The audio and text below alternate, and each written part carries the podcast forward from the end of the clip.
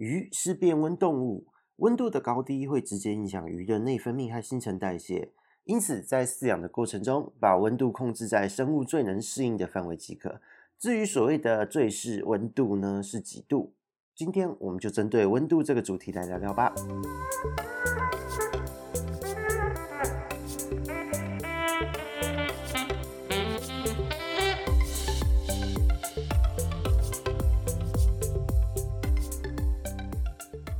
嗨，这里是鱼活通乱乱说的梧桐，我们又见面了。今天要谈论的主题呢，其实是一个在水族界看似日常，但是却很有问题的一个迷思哦。在养鱼的世界中呢，不论是水族的饲养和水产的养殖呢，每逢换季、节气和气候变化的时候，总是会有不同的疾病爆发。那以我自己的角色而言呢，每天都会有各式各样的水族玩家、业者，还有工作室的一些经营者，各式各样的客户都会来咨询。像我今天呢，其实在录这一集之前，我已经咨询到讲话都哑掉了。大家听我的声音，今天应该非常的有磁性，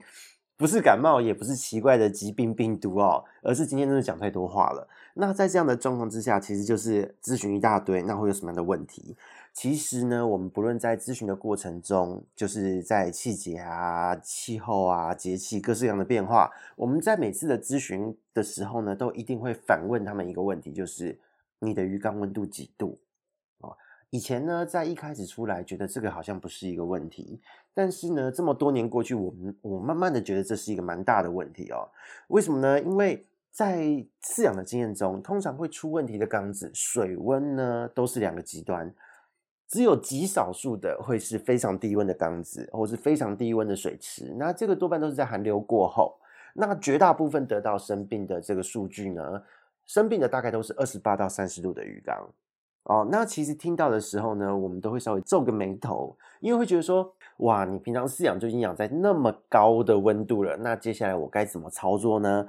该怎么样帮你解决你的鱼的问题呢？因为是有时候你的温度太高。平常设置的温度太高，在饲养的过程中，如果你真的生了病，这条鱼因为平常都已经在它可以接受、可存活需要的这个温度范围的这个高点的临界值了，哦，就是已经活在它可以接受的最高温度这个区间，在这个区间都能生病呢，你已经没有再往上拉或是往下调的这个空间。往上拉当然很能理解，就是如果再往上拉，它可能就会休克、会死亡。那为什么不能往下呢？因为长期如果在高温的这个情况下饲养哦，你的鱼呢，它本身因为长期的高温会导致它的内分泌会做一些小小的变化。那不论是在于免疫力、抵抗力，或是对于压力的适应都会下降。那所以如果你骤然把温度就是忽然的降温下来，它其实会非常的不适应，甚至有因此死亡的可能。所以在这样的状况之下呢，就是我们要告诉大家，这一个温度呢。二十八到三十度，大家在饲养过去，在网络中或是在社群间常常讨论到，会有很多人会告诉你养高温就可以比较不会生病之类的这一个回答哦。这样的数字其实对于绝大部分我们在一般贸易流通的观赏鱼来说，它其实是过高的温度。所以呢，今天我们就会针对这一个所谓适当的水温，还有它的一些相关的误解，来跟各位做一个小小的介绍和厘清。首先要厘清的部分是什么？第一点。鱼要这么高温才会有活力哦，这个一定也是在社群间常常会听到的一个说法。那这边就要跟各位说明了，因为不同的鱼种呢，它会有不同的温度需求。但是每一种鱼，它对于温度的所谓需求呢，它都有两个数字哦。第一个是所谓的生存的温度哦，它生存在几度到几度之间，比方说它十度到三十度之间，它都可以存活，都是活着而已，这个叫生存温度。那但是它会在二十度到二十六度左右会有最好的活力，这个是所谓的最适合的温度。所以生存温度、最适温度，这是两个基本分别。那这个部分呢，其实当生存的温度，它是指这个鱼都可以活在这个区间哦。但是如果你长期饲养在偏在这个区间内最低温和最高温的这个温度附近，长期这样饲养，它会发生一些什么样的事情？它会发生。营养的吸收、代谢、利用，还有内分泌的问题，甚至有可能会发生成长阻碍的问题。哦，这个部分是生存温度要注意的一个点。那所谓的最适温度呢？最适温度顾名思义啊，就是让这个鱼可以维持最好状态的温度，它能够发挥每一条鱼最好的体色、它所有的营养吸收、代谢、利用、生长、内分泌，全部都是正常的，活力也会是最好的。这个是所谓的最适温度。那一般来说呢，在水产养殖的世界中，或是大规模的渔场工作室中，比方是说，你是一整个车库啊，整片好几坪的地弄了一个大温室、大鱼房，哦，这么大的一个规模。那因为你的控温设备，如果你去采购和维护的话，它需要非常惊人的一个成本哦。光是想象那个电费，呃，一大堆的降温设备，就是一个很惊人的一个成本了。所以呢，大部分呢，我们在饲养的时候，都会在这个你要你要饲养的这个物种，它可以生存的这个生存温度之间的一个区间去做饲育。那因为难免嘛。你会有季节的变化，它会有所谓的高温和低温。那在高温和低温的时候，做适时短暂的一个加温，或是通风，或是开冷气这样的处理就好。那在它气候许可的状况下，在最适合的温度的这一个期这个期间呢，它会做一些配对繁殖、育种操作等等各式各样的的一个动作。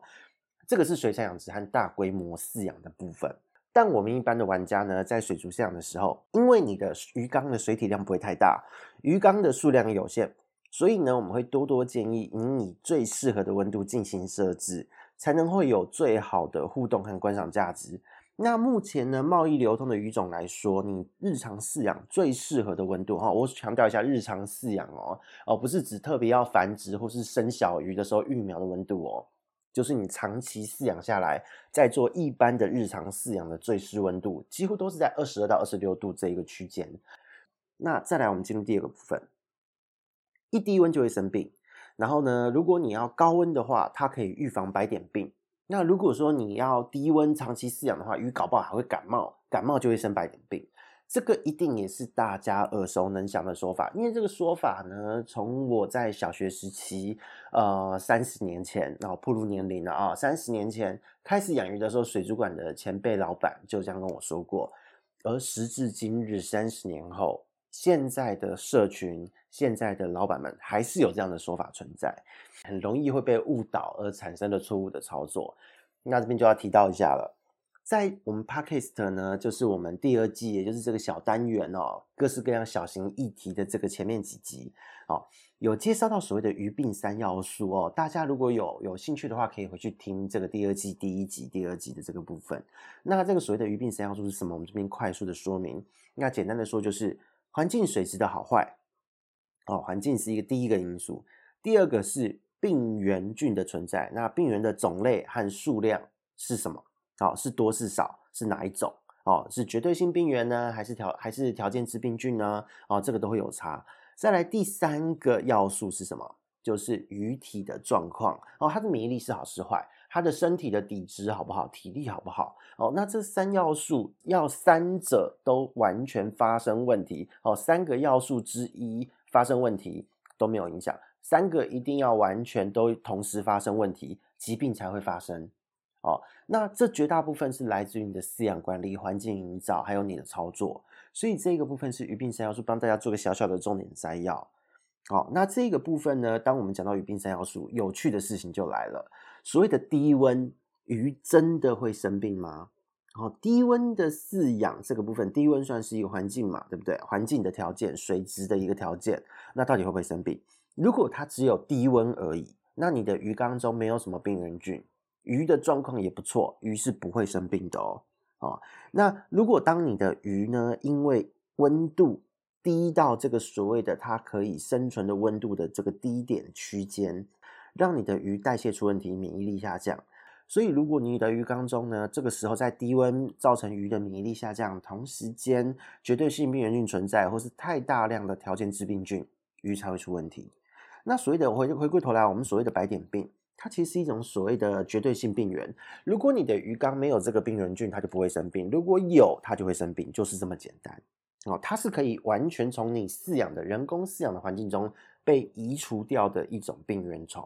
哦，那如果你在日常中呢，你进新鱼的时候啊，你有做好检疫，或是你过去你的这个鱼缸哦，生过病的鱼缸，你有做好完整的疗程，把白点虫杀得干干净净，那基本上。你的温度低到鱼都要昏迷了哦，就是可能八度、五度这种鱼会休克、会昏迷的温度哦，它都不会发生白点病的哦。哦，所以到底它算不算感冒？不算。如果你的鱼缸真的一低温哦，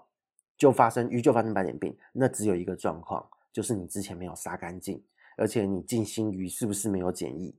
那你的鱼呢，是不是过去长期养在高温的这个环境，忽然间把它的温度降低，让它的免疫力跟着下降，所以才会发病？那也因为呢，就是其实市场或是我们一般的客户啊，或是一般的水族馆社群，他们都很直觉哦，低温就会冒白点。所以白点病是鱼的感冒，其实不是这样的哦，鱼是不会感冒的。感冒病毒是只有哺乳类陆上的东西会有，鱼是没有感冒病毒的哦。所以这个部分是我们厘清一下这一件事情。白点病可以百分之百不会发生，但是你要杀干净，要做好检查。好，那好，在第三点哦，就是我们前面讲过了高温活力，然后低温白点病感冒这个议题，再来我们讲。有些人会说，哎，可是治疗疾病的时候，我们不是要提高温度吗？那我平常就把温度拉高就好啦，就不会生病啊，治疗也会比较简单。我跟各位说，这边就错了哦，因为这个算是一个很常见的说法。但是如果你真的说要治疗疾病的话，观赏鱼哦，我们不讲养殖场的鱼哦，养殖场的鱼过度的低温、过度的高温都会有对应的疾病，但是在鱼缸的环境不会有那么多的疾病的这个来源。那所以在鱼缸的环境中哦，你虽然病很多。但是呢，一大堆疾病里面，也只有所谓的白点病和水霉病两种疾病，它需要短暂的把温度拉高哦，短暂的哦哦，强调要短暂的。那这个是为什么呢？就是第一个，白点病是因为水中呢，它只有在水中浮游哦，在水中漂浮游泳去找宿主的这个看不到、肉眼直接看不到的小虫，是可以被药物杀死的哦。它平常寄生在。鱼的身上的时候，你看到的白色点，那是鱼宿主的细胞哦，它是钻到宿主的细胞里面去长大。这个时候它是不可能被杀死的。那它从宿主的身上长好长满，掉下来掉到鱼缸的死角，还没有破裂跑出来之前，它也是不会被杀死的。那这个时候为什么要加温呢？因为这个就要讲到它的生活史了。如果你能够把温度拉高，它会再加快它在鱼体脱落的速度。同时间呢，它还可以降低白点虫的致病能力，因为在二十八度的环境之中啊，白点虫只要几个小时，它没有抓住宿主，它自己就死了。它是一个绝对寄生的生物，它如果没有寄生在宿主身上，它只要短短的时间，它就一定会死亡。哦，所以为什么在白点病治疗的方针之中，有一种是你把你得病的鱼处抓出去，单独的一缸治疗。然后呢，把原本饲养的鱼缸有病的鱼缸净空一段时间，就是要让这些白点虫死得干干净净哦。所以这是白点虫的部分哦。但是呢，这边讲个例外哈，虽然变成好像在讲白点病的介绍啊，这边现在讲个例外。如果你的鱼缸密度太高了，只靠高温杀菌是没用的，因为呢，白点虫脱离下来，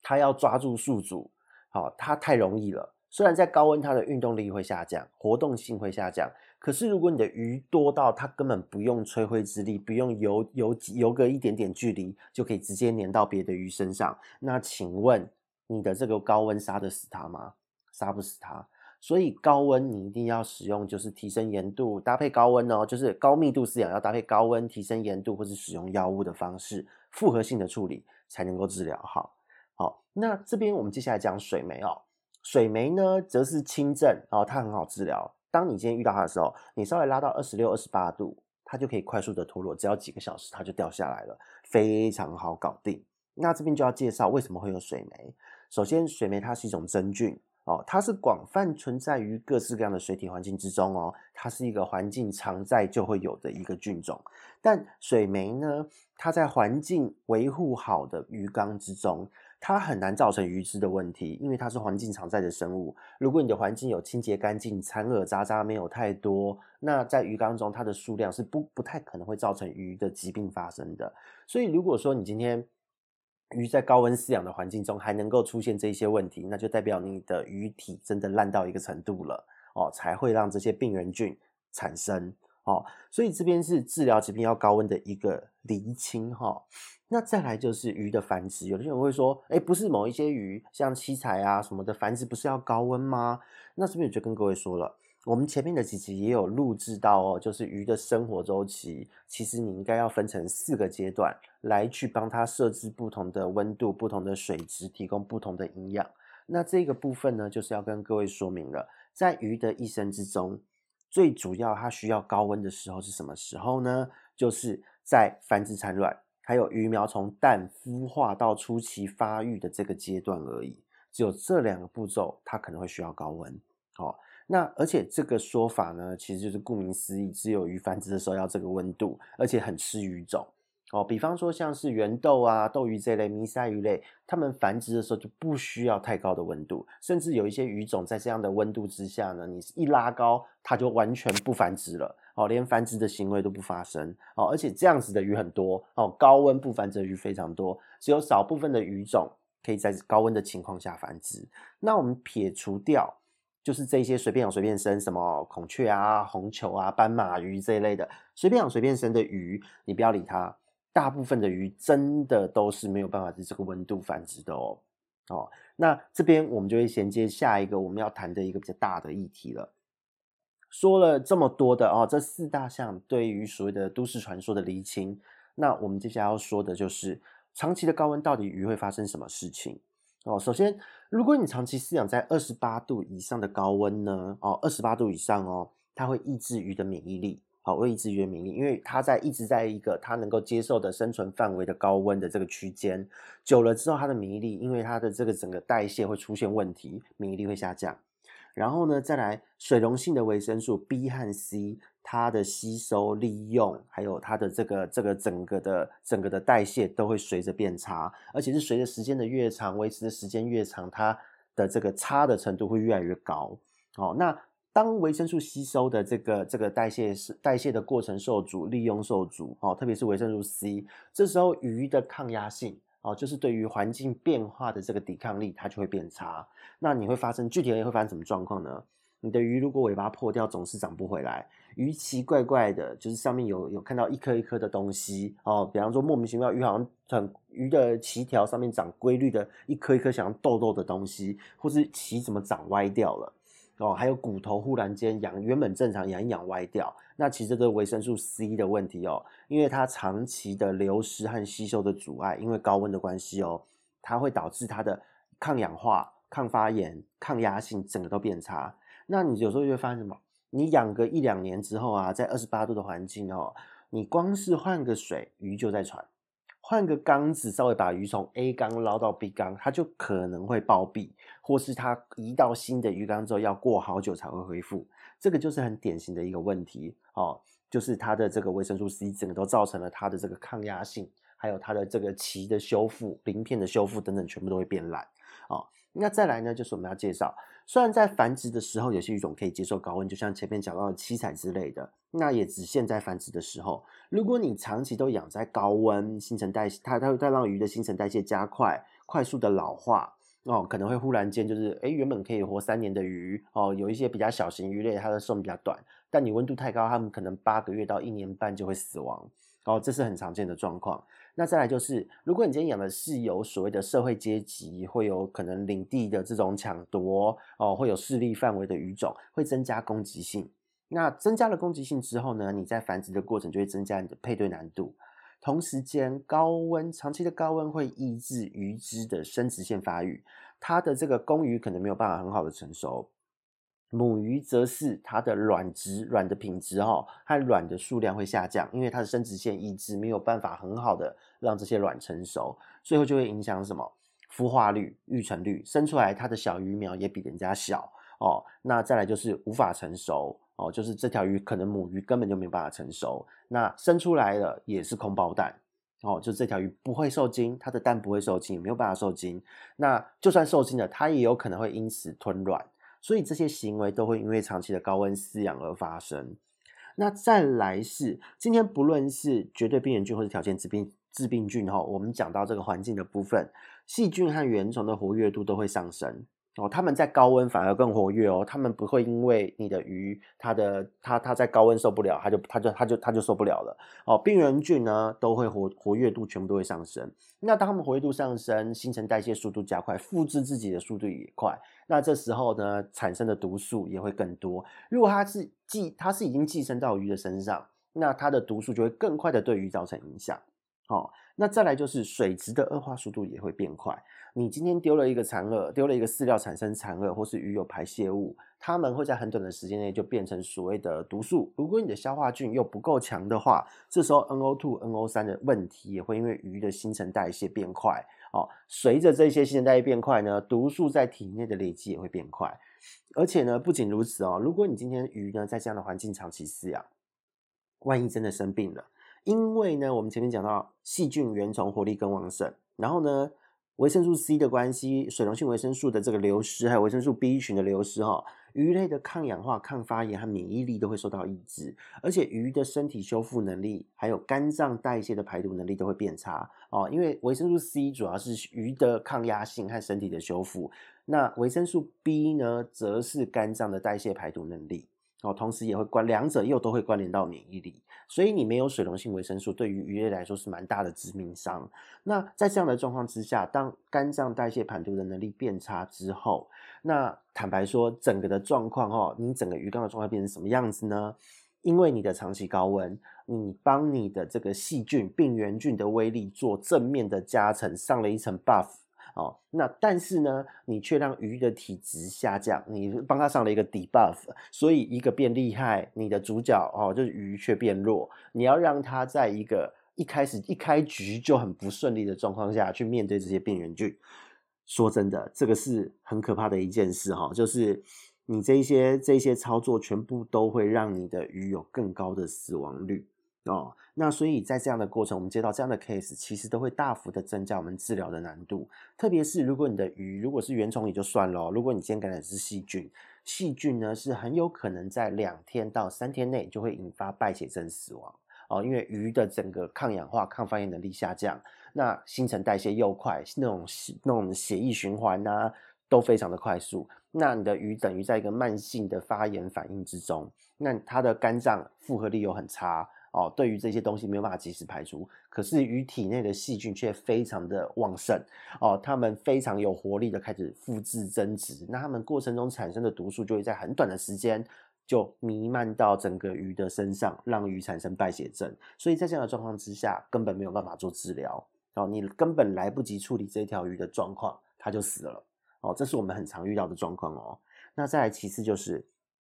如果你平常就维持高温饲养啊，就像前面讲到的，你还真的碰到了这一些白点水霉这种可以稍微高温就可以解决的病，那在因为这样的状况之下呢，你平常就已经维持在这个所谓的二十八到三十度的高温了。如果你今天真的得到这些病，你是没有再往上加温的空间，因为你只要再稍微加温啊，你的鱼就会因为热衰竭而死。所以在这样的状况之下，你不用药又不行，可是因为你的鱼缺乏了水溶性维生素，肝脏很烂。那这时候呢，你稍微下一点点药物，这条鱼可能就会因此死亡。而且在治疗的过程需要比较高强度的换水哦，每次换水量要变多，然后换水的频率也要增加。这些对于这样子被长期高温照顾的鱼来说，压力都会非常非常的大。所以很多时候在治疗的过程中，鱼就会时刻时时刻刻都维持在一个很紧迫的状态，过程中甚至会有因此暴毙的个体哦。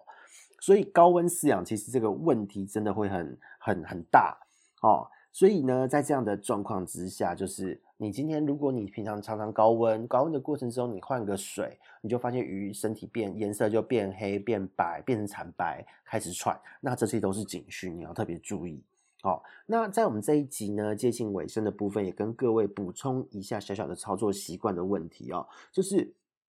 如果你今天高温饲养啊，习惯长期的高温饲养，你会增加饲主自己操作的麻烦。比方说，像前一阵子冬天低温的时候，你把水龙头打开，它的水温很低。但是如果你的鱼缸温度都控在二十八、三十度这种温度，你加进去的这个水呢，会让它的温差太大，所以会因此让鱼紧迫。哦，那甚至呢，因为你本来的鱼在高温饲养，长期高温饲养，它的免疫力是被抑制的状态之下，你忽然间的降温下来，哦，忽然间的大换水，它因为紧迫的关系，一紧张，免疫力又掉的更多。这个时候呢，就是你的体内呢，鱼的体体内它的水溶性维生素也长期缺乏，抗压力的差，同时也会出现这些状况。那这个时候，我说真的。你这时候鱼缸呢，这样子处理，如果它生病还算小事哦哦。如果如果你今天鱼真的长期缺乏了水溶性维生素，有些个体会因此暴毙好，直接光换水就会死掉了。那反而是说，你长期维持在二十二到二十四度这种比较偏低哦，但是是鱼的一个很适合的温度这样子的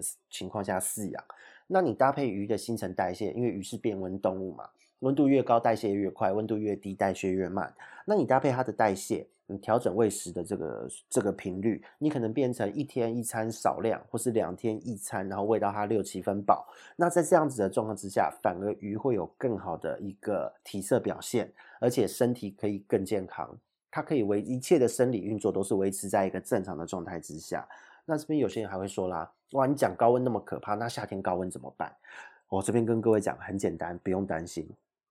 夏天高温的时候，当然水质的恶化会变快，所以你把换水的频率拉高哦。那再来就是因为它水质的恶化速度变快，水中的细菌原虫活力也会增加，这时候就减少一点喂食量，你可以用少量多餐的方式去让它维持它的这个鱼的营养和。对应它的新陈代谢加快的这个季节，那再来就是你的室内要维持通风，因为高温的时候维持通风是非常重要的一件事，它可以让你的鱼缸里面的水质状况不要因此恶化得太快。同时间呢，就是水中的溶氧量，因为高温溶氧量会偏低，也能够维持水中一定的溶氧程度。那这样子的状况对于鱼只来说是 OK 的。那再来最重要的就是。维持通风的时候呢，在你进入夜间啊，进入晚上的时候，你会有正常的温差变化。比方说，你早上鱼缸比较热，它可能三十度，那晚上因为比较通风，可能二十二十五度、二十六度，这是 OK 的哦。你只要在一天之中有高温、低温这种所谓的日夜的这个温度周期变化，那鱼呢其实是可以接受的。好，日夜温差鱼是可以接受的。而且你了不起，就是所谓的夏天、秋天这样子的一个季节，所以不会有太大的问题。因此，季节性的高温可以完全忽略。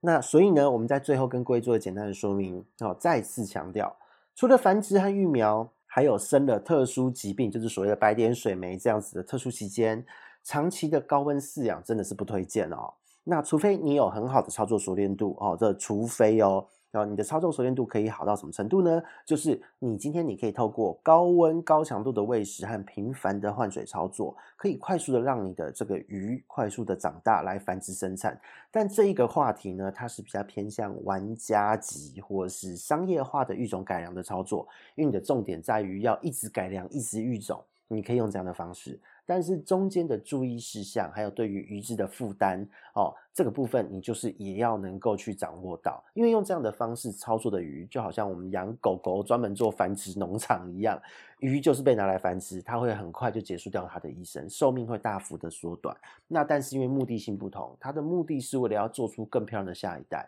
所以它的价值全部都是在下一代哦，而不是在这一条鱼本身。那这个部分就是所谓的真的是商业化的饲养技巧。那如果今天你是自己一个人，然后只是希望把一条宠鱼当成宠物，好好的让它可以享受这个它在这余生之中的每一天，然后跟你有很好的互动，那你维持在一个适当的温度是很重要的。那关于刚刚我们前面讲到的商业化的这种操作，我们未来也可以分享给各位，好，这是比较玩家取向的话题了。哦，所以呢，今天呢，我们针对温度这件事情，和各位就介绍到这边。未来呢，包含了刚刚前面提到的玩家话题之外，还会有各式各样的温度议题的延伸。那我们会再陆续分享。谢谢大家喽，我们下次见，拜拜。